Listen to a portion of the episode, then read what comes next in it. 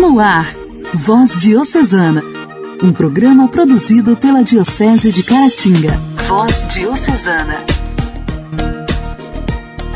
Olá, ouvintes! Neste momento, através da sua rádio preferida, entra no ar o nosso Voz Diocesana, programa produzido pela Diocese de Caratinga. É uma enorme satisfação estar por aqui mais uma vez e te encontrar em sintonia. Sejam bem-vindos! Obrigada pela audiência! Voz Diocesana. Voz Diocesana um programa produzido pela Diocese de Caratinga. Hoje, dia 29 de outubro, celebramos o dia de São Narciso. O santo de hoje foi bispo de Jerusalém e, quando se deu tal fato, devia ter quase 100 anos de idade.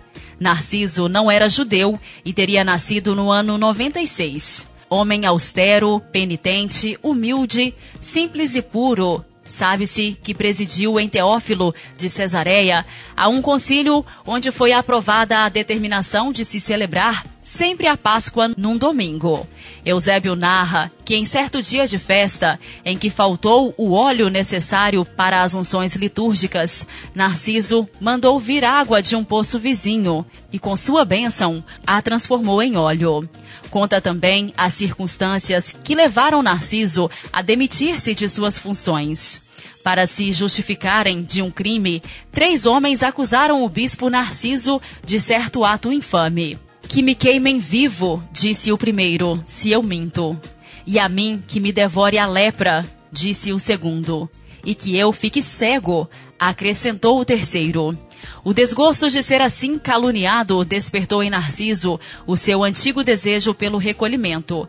E por isso, sem dizer para onde iria, perdoou os caluniadores e saiu de Jerusalém em direção ao deserto. Considerando-o definitivamente desaparecido, deram-lhe por sucessor Adil, ao qual, por sua vez, sucederam Germânio e Górdio. Todavia, os três caluniadores não tardaram a sofrer os castigos que, em má hora, tinham invocado, pois o primeiro pereceu no incêndio com todos os seus. O segundo morreu de lepra e o terceiro cegou à força de tanto chorar o seu pecado. Alguns anos depois, Narciso reapareceu na cidade episcopal. Nunca tinha sido posta em dúvida a santidade do seu procedimento. Por isso, foi com imensa alegria que Jerusalém recebeu o seu antigo pastor. Segundo Eusébio, continuou Narciso a governar a diocese até a idade de 119 anos. Auxiliado por um coadjutor chamado Alexandre, faleceu há cerca do ano de 212. São Narciso, rogai por nós. A alegria do Evangelho. O Evangelho. O Evangelho. Oração, leitura e reflexão. Alegria do Evangelho. Tua palavra é luz no meu caminho, luz no meu caminho, meu Deus. Tua palavra é meus amigos, agora com muita alegria e com atenção, vamos ouvir o Evangelho de hoje, que será proclamado e refletido por Vitor, seminarista da filosofia de Caratinga.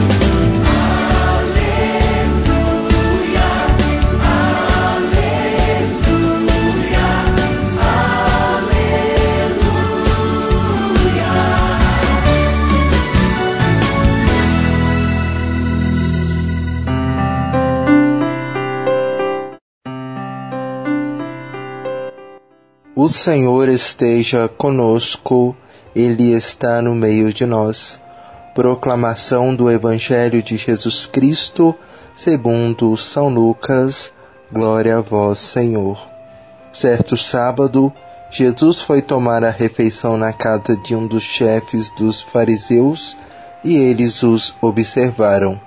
Diante de Jesus estava um homem com os membros inchados então Jesus se dirigiu aos doutores da lei e aos fariseus e perguntou: É permitido ou não curar no sábado?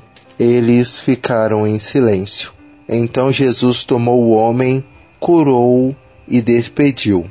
Depois lhes disse: Quem de vós, se tem um filho ou um boi que caiu num poço, não o tira logo daí em dia de sábado? E nada puderam responder. Palavra da salvação. Glória a vós, Senhor.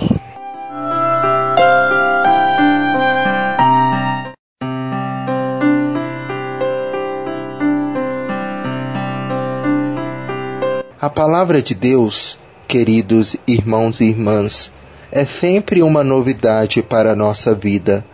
Ela nunca passa por nossa existência cristã sem nos deixar inquietos e encantados por esse Deus apaixonado, esse Deus que se permite vir ao nosso encontro no cotidiano do dia a dia, nas pessoas e situações, na beleza da natureza, enfim, em tudo.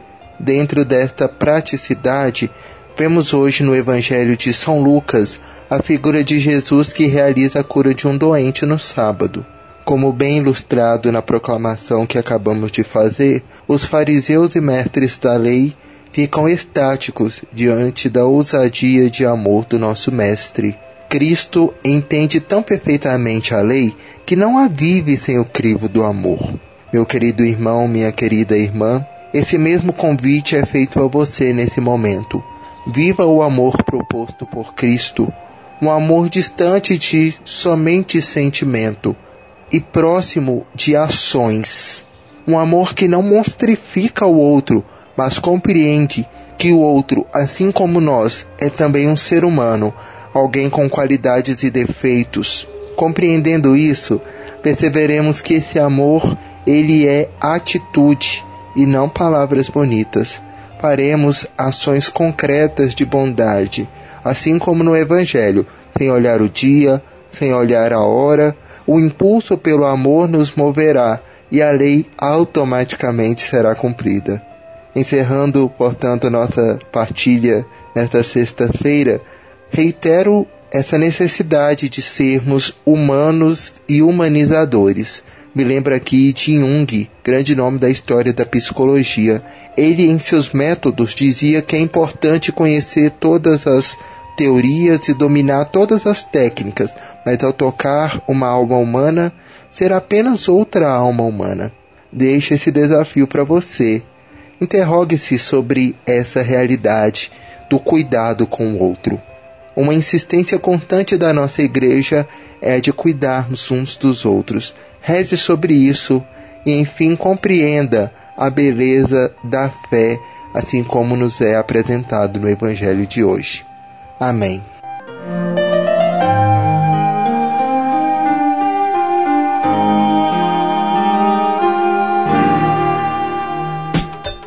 Diálogo Cristão. Temas atuais à luz da fé. Diálogo Cristão. Diálogo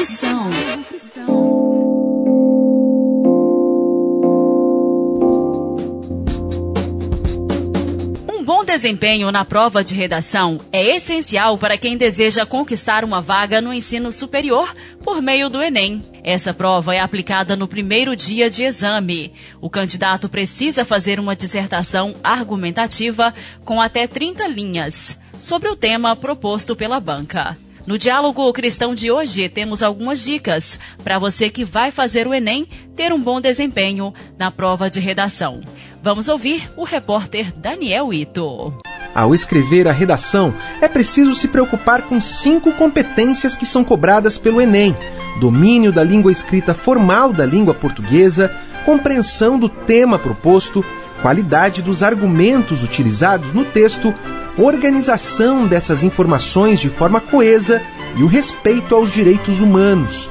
A professora de redação Paloma Abdala Jardim garante: o candidato que domina a técnica de redação consegue escrever sobre qualquer tema que for proposto.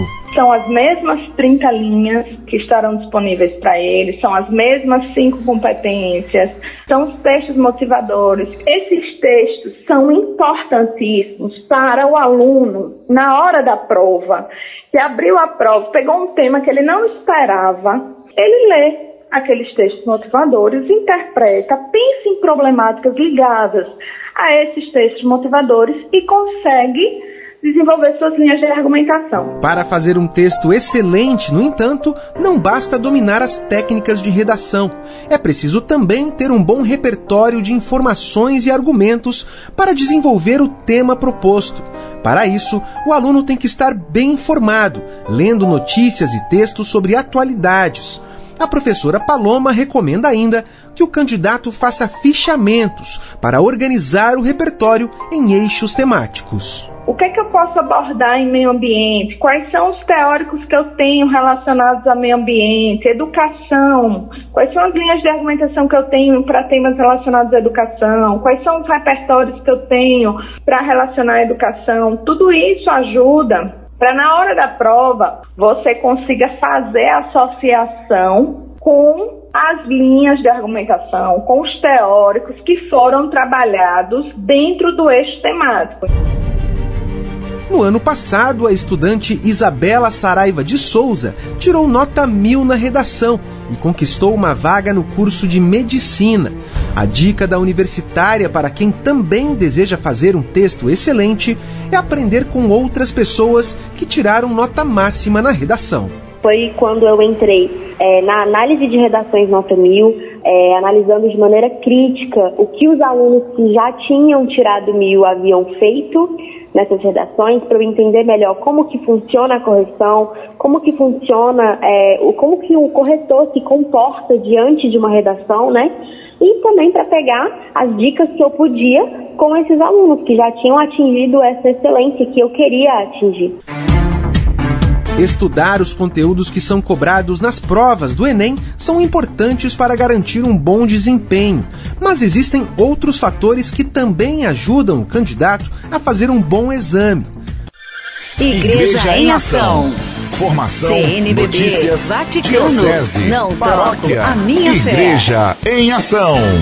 Igreja em Ação.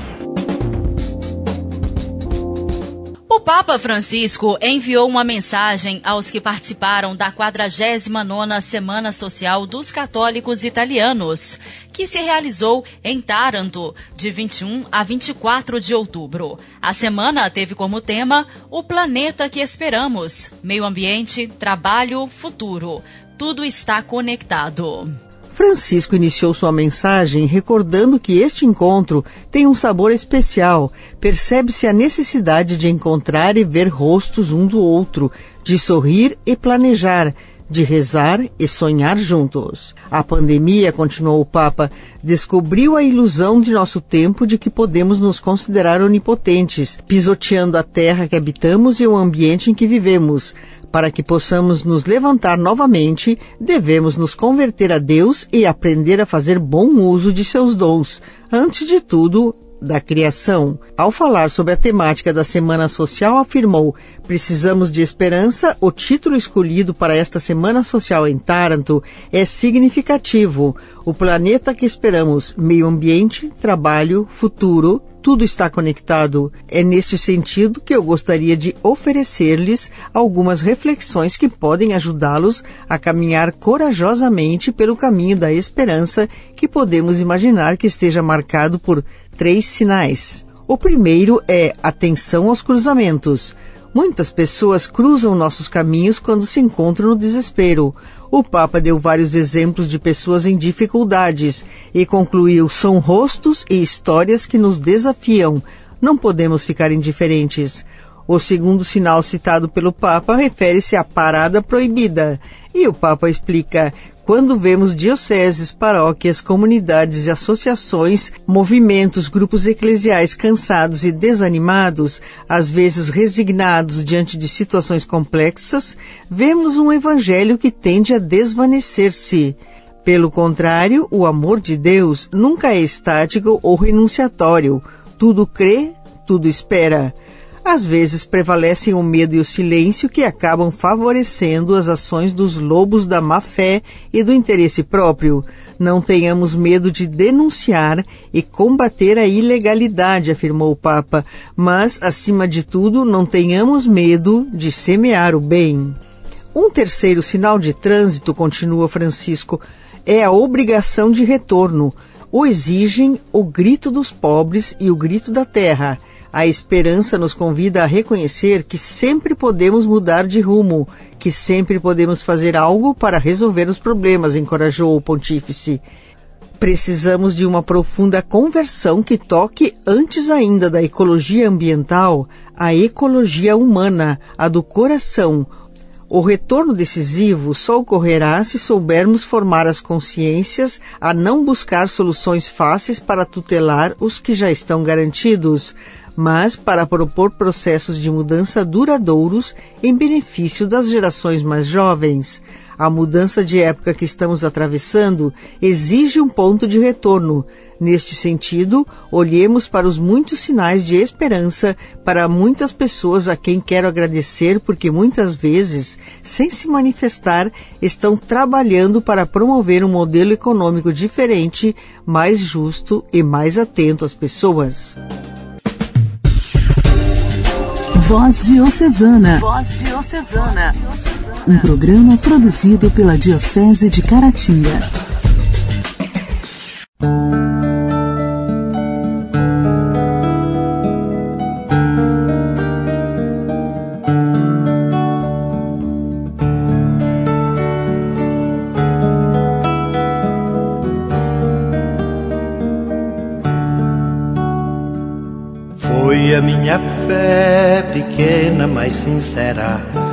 Foi a minha fé que me levou ao teu coração sereno, a minha espera. Foi a minha fé que me levou. Foi a minha fé que me levou a dizer: Senhor, aqui estou. Não sei muita coisa, tenho quase nada mas se me mandas ao povo em teu nome, em teu nome ao teu povo, ó meu Senhor, eu vou.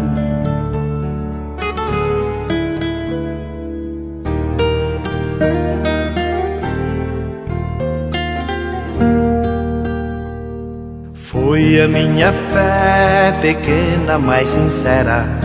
Foi a minha fé que me levou ao teu coração sereno, a minha espera foi a minha fé que me levou. Foi a minha fé que me levou a dizer: Senhor, aqui estou. Não sei muita coisa, tenho quase nada, mas se me mandas ao povo em teu nome em teu nome ao teu povo, ó meu Senhor, eu vou.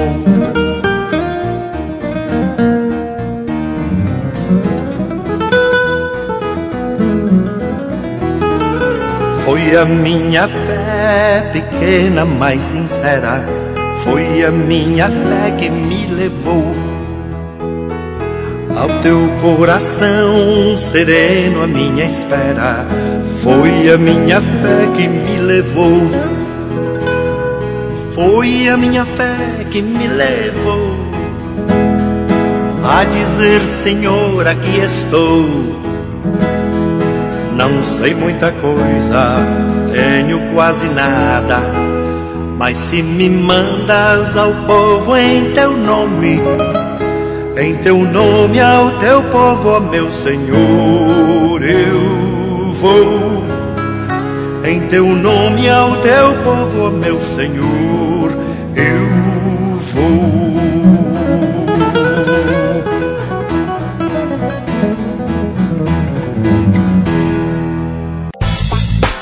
Nossa história, nossa história, curiosidades e fatos que marcaram nossa diocese. Nossa história.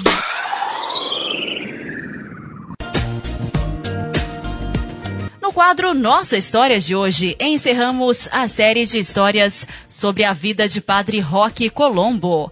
Queremos agradecer imensamente a Rosene, paroquiana do Santuário de Adoração Perpétua de Caratinga.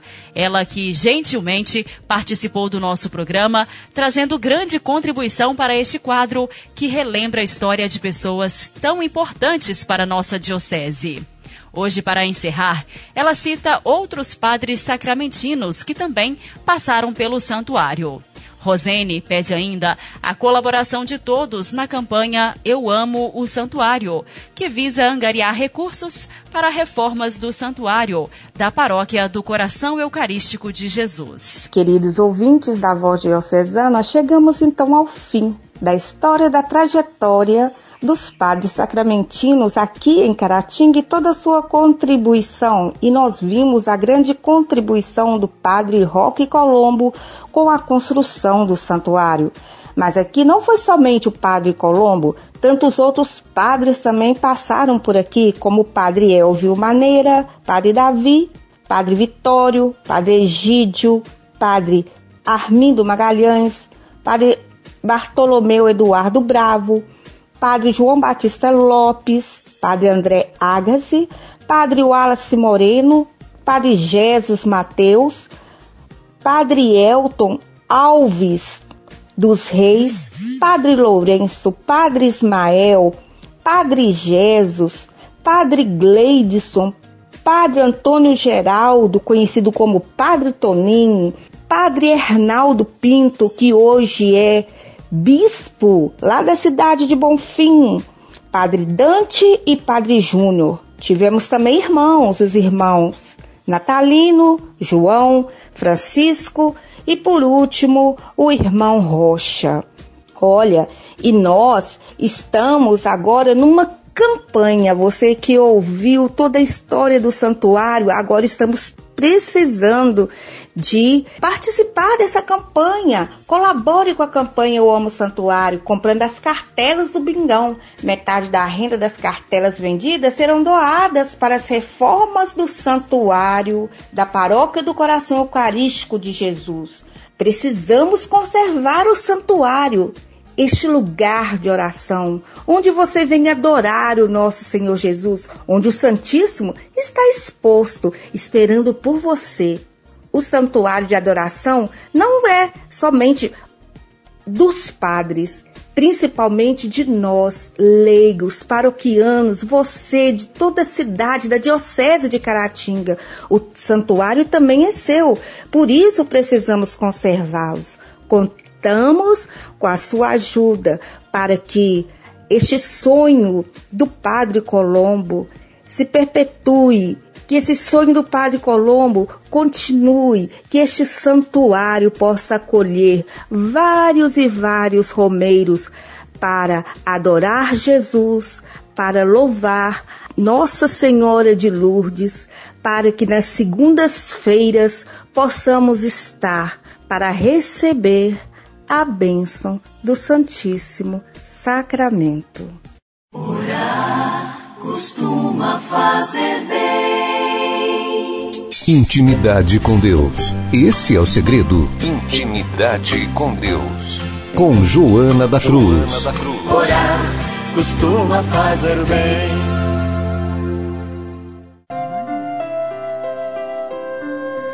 Passarei o meu céu fazendo bem sobre a terra, junto a Deus com os anjos, rosas distribuirei.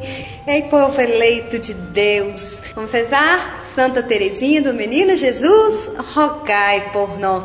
Dos escritos de Santa Teresinha, depois da minha morte, farei cair do céu uma chuva de rosas Deus há de fazer-me todas as vontades no céu, em prêmio de eu não ter feito nunca minha vontade na terra. Quero passar o céu a fazer o bem sobre a terra. Não olharei para as almas somente, mas hei de descer para junto delas. Vai começar a minha missão, que é ensinar os homens a amar a Deus como eu amo só descansarei no fim do mundo, quando estiver completo. O número dos eleitos. Nunca é demasiada a confiança que se deposita em Deus, infinitamente bom e misericordioso. Ninguém me invocará sem receber resposta. Não vou ficar ociosa no céu, olhando a face de Deus, mas ficarei olhando para a terra para ajudar a quem me procura.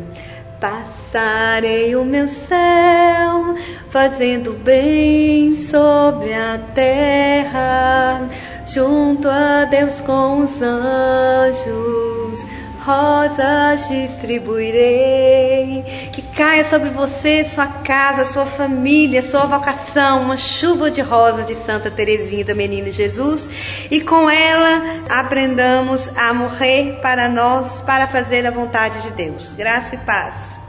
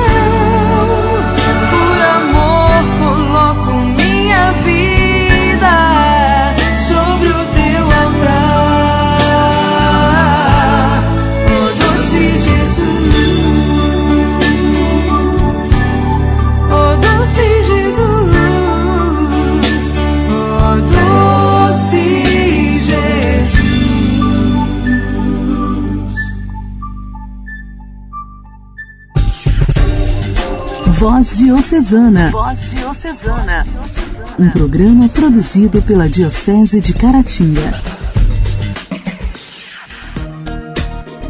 Meus amigos, o programa Voz Diocesana desta sexta-feira está chegando ao final. Agradeço muito pela sua companhia, que você tenha um excelente fim de semana. Que firme os seus pensamentos em coisas que irão edificar a sua vida. Lute a sua batalha com toda a sua força e confie em Deus, pois Ele tem o controle de tudo e está agindo a seu favor. Bom fim de semana! Você ouviu Voz Diocesana, um programa da Diocese de Caratinga. Voz Diocesana.